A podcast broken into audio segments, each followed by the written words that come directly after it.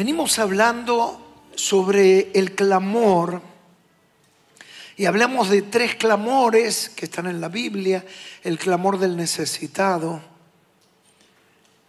Ese clamor muchas veces es la consecuencia del dolor y la desesperación. Es decir, el que está mal, el que está angustiado, el que está desesperado, o se lo traga y se amarga o lo convierte en una oración.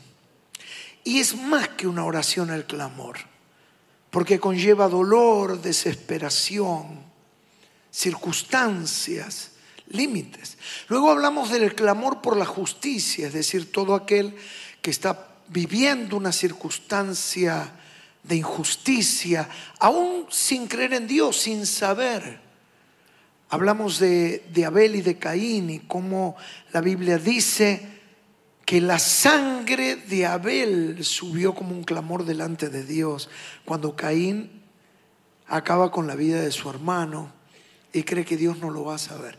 Y luego comenzamos a hablar, y lo que vamos a hablar en un minuto tiene mucho que ver, del clamor por los que quieren conocer a Dios. Es algo interno. Y miren, vamos a leer en Gálatas 4, 6. Gálatas es una carta escrita por el apóstol Pablo y dice particularmente esta expresión, por cuanto, ¿te animás a leerlo conmigo? Y por cuanto sois hijos, Dios envió a vuestros corazones que el espíritu de su Hijo, el cual clama, Abba Padre. Miren, en este pasaje podemos ver la, la Trinidad, es decir, habla del Padre, habla del Hijo y habla de la tercera persona de la Trinidad, del Espíritu Santo, que fue enviado a nosotros. Pero hay algo particular. Dice que envió su espíritu a nuestro corazón para clamar como, ¿cómo decía ahí la Biblia? Abba Padre. Y es tan interesante porque Abba es una expresión que viene del arameo incorporada al hebreo. No hace mucho tiempo atrás vi una serie, vieron que hay series de todo el mundo, y hablaban en hebreo. Y de repente entra el padre a la casa y sale el nene a su encuentro de unos cinco años y iba diciendo, Abba, Abba, Abba. E inmediatamente vino a mi mente el recordatorio. Claro, Abba es la primera expresión que tiene el nene cuando se dirige a su padre. Porque ustedes vienen, una cosa es el padre. El padre es el que lo llama la directora de la escuela. Y muy posiblemente está el límite de la expulsión. Llama al padre, quiero hablar con el padre. Pero el aba no es el padre. Es el primer vocablo que construye el hijo cuando por primera vez se refiere a su padre. Y en el castellano, ¿cuáles serían esas expresiones? Papito, ¿no? Y vos viste, empezó a balbucear y todos se pelean. No, dijo mamá, no, dijo papá, no, dijo abuelo. Con Alejandra somos abuela. Y mi nuera, miren esto, y mi nuera le dijo a Alejandra, ¿podés creer nueve meses dentro de mi panza para que salga y diga, Abu. Y saben, yo no. Y a veces, bueno, vienen en el otro culto de las 20.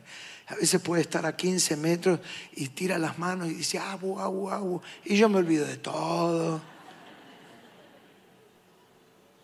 Es la primera expresión idiomática. Como bien algunos dijeron, es pa es papito, es un balbuceo, pero se conecta verbalmente. Esta es esta expresión, Abba Padre. Es decir, que Dios viene a poner en nosotros, a través de su espíritu en mí, una expresión por querer estar cerca de Él. El Padre es el que le dice, sentate que te voy a explicar. Ese es el Padre. Pero no hay papito, no hay pan, si no hay brazos, si no hay intimidad, ¿verdad o no?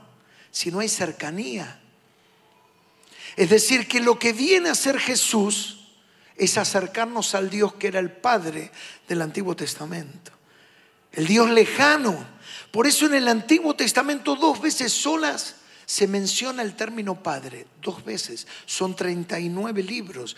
En el Nuevo Testamento, la mitad de la Biblia, son 27 libros. Solo en el Evangelio según San Juan son 120 veces y entre los cuatro Evangelios 220 veces. Jesús lo llama a Dios Padre. ¿Y qué es en el Antiguo Testamento? Es Elohim, es Jehová, es el Creador, es el Dios del cielo y de la tierra, es el Dios de la directora. Pero el Nuevo Testamento es el papito al que yo me puedo acercar sin ninguna religión. Le puse por título a esta charla Abba Padre, como ustedes se pueden imaginar. Ahora hay una gran batalla que yo percibo cuando uno se da cuenta que dentro de sí existe esta inclinación a lo trascendente, por decirlo de alguna manera. Y esta batalla yo la describo que es una fuerza que nace muy adentro. Miren cómo dice. Es una fuerza que nace bien adentro y que busca, ¿qué busca? Impulsarnos a salir de qué? De la mediocridad. Yo puse mediocridad, de la chatura, para elevarnos hacia Dios. Porque no se necesita ser teólogo, que vivimos en una sociedad cada vez más chata, superflua, caracterizado por la vanidad. Veía una noticia el otro día, se ve que va a venir una gran nueva edición del programa cultural y filosófico Gran Hermano. Y va a estar en el canal de la cultura. Cien mil personas anotados para entrar en la casa que se hace nada. Así no hay destino. La sociedad cada vez es más chata. La pérdida de algo que pueda elevarnos. Ahora esto es mucho más profundo porque es como que hay una pugna interna de algo de lo más profundo, pero que por momentos parece que se ahoga. Y yo digo que perder esta batalla es ahogar la presencia de Dios en nosotros. Perder esta batalla que es ahogar la presencia de Dios en nosotros. Mira que dice Primera de Tesalonicenses 5:23, el apóstol Pablo describe cómo estamos compuestos internamente. Mira, léelo, no te lo pierdas. ¿Cómo dice? Y el mismo Dios de paz, ¿qué dice? Os santifique por completo, habla de una unidad completa, todo vuestro ser, y ahora la describe en las partes. ¿Cómo son las partes? Espíritu, ¿qué más? Alma y cuerpo. Espíritu, alma y cuerpo. ¿Cómo explicarlo esto? Yo me acuerdo una vez, hace muchos años, me tocaba conducir un programa de televisión para toda Latinoamérica. Entonces me tocaba viajar y en uno de los ejercicios de esos programas, de las grabaciones, justamente hubo un obsequio, va, hubo algo que yo tenía que mostrar y luego me lo obsequiaron. Es un sombrero mexicano, ¿vieron esos? Y me lo traje en el avión. Me acuerdo que fui con dos de mis hijos y tuvimos que volver corriendo porque nos olvidamos el sombrero en el avión. Y no sé cómo hicimos, pero el sombrero está acá.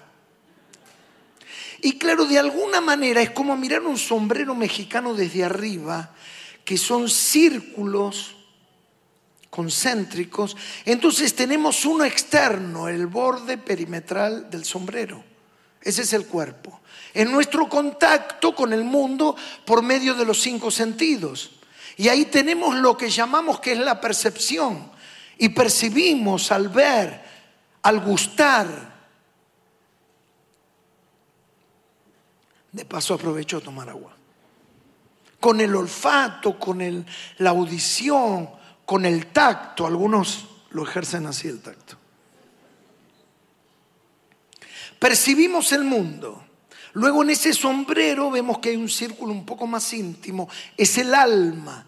Ahí están las emociones, los sentimientos, los afectos y la voluntad. Pero luego hay un círculo que es la, la cúspide del sombrero, lo más íntimo, que eso es el espíritu.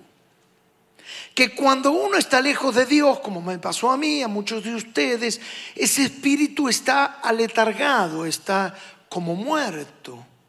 Pero cuando uno tiene un encuentro con Dios, cuando uno se arrepiente y se vuelve a Dios, algo pasa y el Espíritu de Dios, vieron que leímos ahí, dice que envía el Espíritu de Cristo en mí. Y es como que de repente vieron un fuego en un hogar, luego de una noche fría, donde lo único que quedan es unas brasas, pero no hay llama. Y de repente uno toma el aventador, que será, casi ni se usa hoy en día. Algunos son como un fuelle y uno aventa, impulsa aire y de repente arrima hay un leño a la brasa y hace... Y el fuego se despierta. Y así pasa con la vida espiritual. Y entonces uno dice, qué lejos que estaba. Yo me creía un vivo. ¿Cuántos se creían vivos? Un término muy nuestro. Pero este vivo se encontró con uno más vivo que Dios. Y entonces me di cuenta que era un gran tonto. Y que todo lo que pensaba que eran las grandes vivezas eran locuras y un cambio y una toma de decisión. Y se despertó algo, pero a partir de ahí se inicia una tensión y una lucha entre lo de Dios y lo de uno. ¿Vieron como los dibujitos animados? Que a veces cuando alguien va a tomar una decisión, de este lado que tienen uno, un angelito que le habla. No, no es tuyo, no lo hagas, no importa que nadie te vea. Y del otro lado, un demonito muy travieso. Dale, nadie te ve, pero vos no te das cuenta. ¿Qué vas a hacer el tonto de siempre?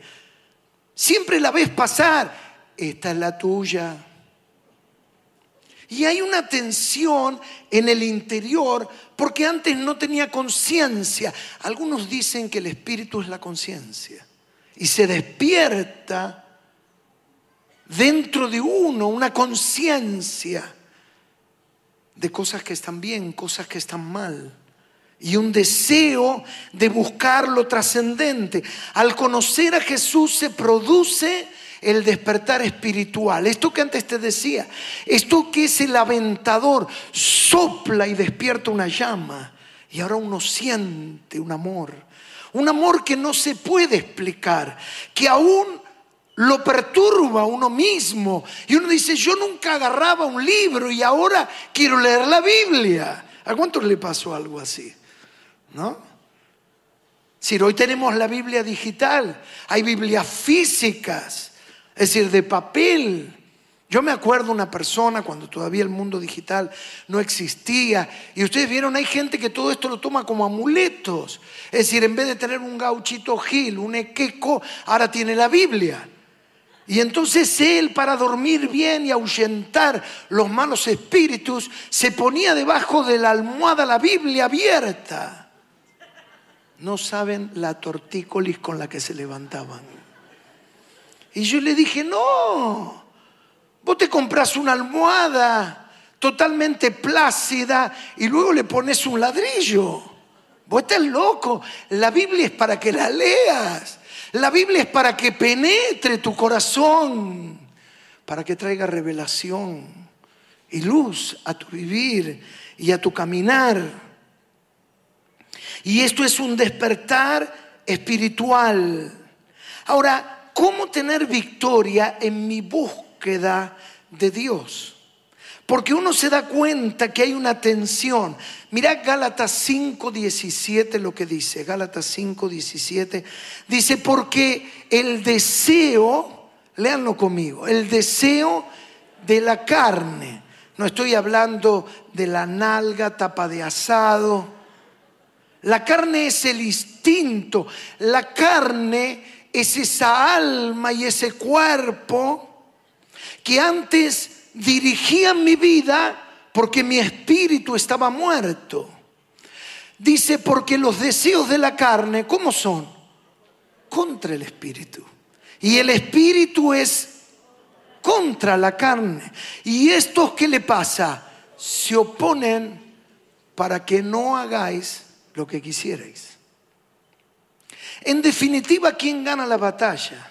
Se cuenta que en ciertas batallas, peleas, riñas de gallos, había alguien que manipulaba siempre quién ganaba. Y alguien se acercó y le dijo, pero ¿y usted cómo sabe? dice, no, no, no, gana el que yo alimento, gana. Y el que no tiene fuerzas para pelear, termina perdiendo. Yo puedo manipular quién va a ganar y quién va a perder. No sé si te das cuenta. Es decir, que de alguna manera quien uno alimente es el que va a tener la trascendencia y la victoria en nuestra propia vida, porque los dos se oponen.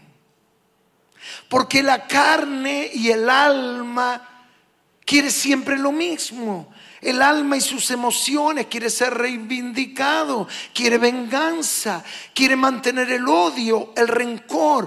Y el espíritu quiere desarrollar la toma letal del perdón, porque uno muere cuando perdona. Y es eso que uno dice, pero usted está loco, pastor, encima de lo que la persona me hizo. Yo lo tengo que perdonar, esto de poner la otra mejilla que dice Jesús. Sí, porque no es por la otra persona, es por vos. Porque me ha tocado hablar con gente que mantenía un odio y una amargura contra personas que ya habían fallecido y no estaban. Pero la que estaba atado era el que vivía, no era el que había partido de esta tierra. El rencor está dentro de uno. ¿Y cómo tener victoria? Hebreos 4:12 es nuestro último pasaje. Dice ahí la Biblia, porque la palabra de Dios, ¿cómo es? viva y eficaz y qué más, más cortante que toda espada de dos filos y penetra, miren hasta dónde, hasta partir el alma y el espíritu. Es decir, ahora los deseos del espíritu el alma los quiere ahogar. Y por eso yo digo que el alma tratará de ahogar al espíritu.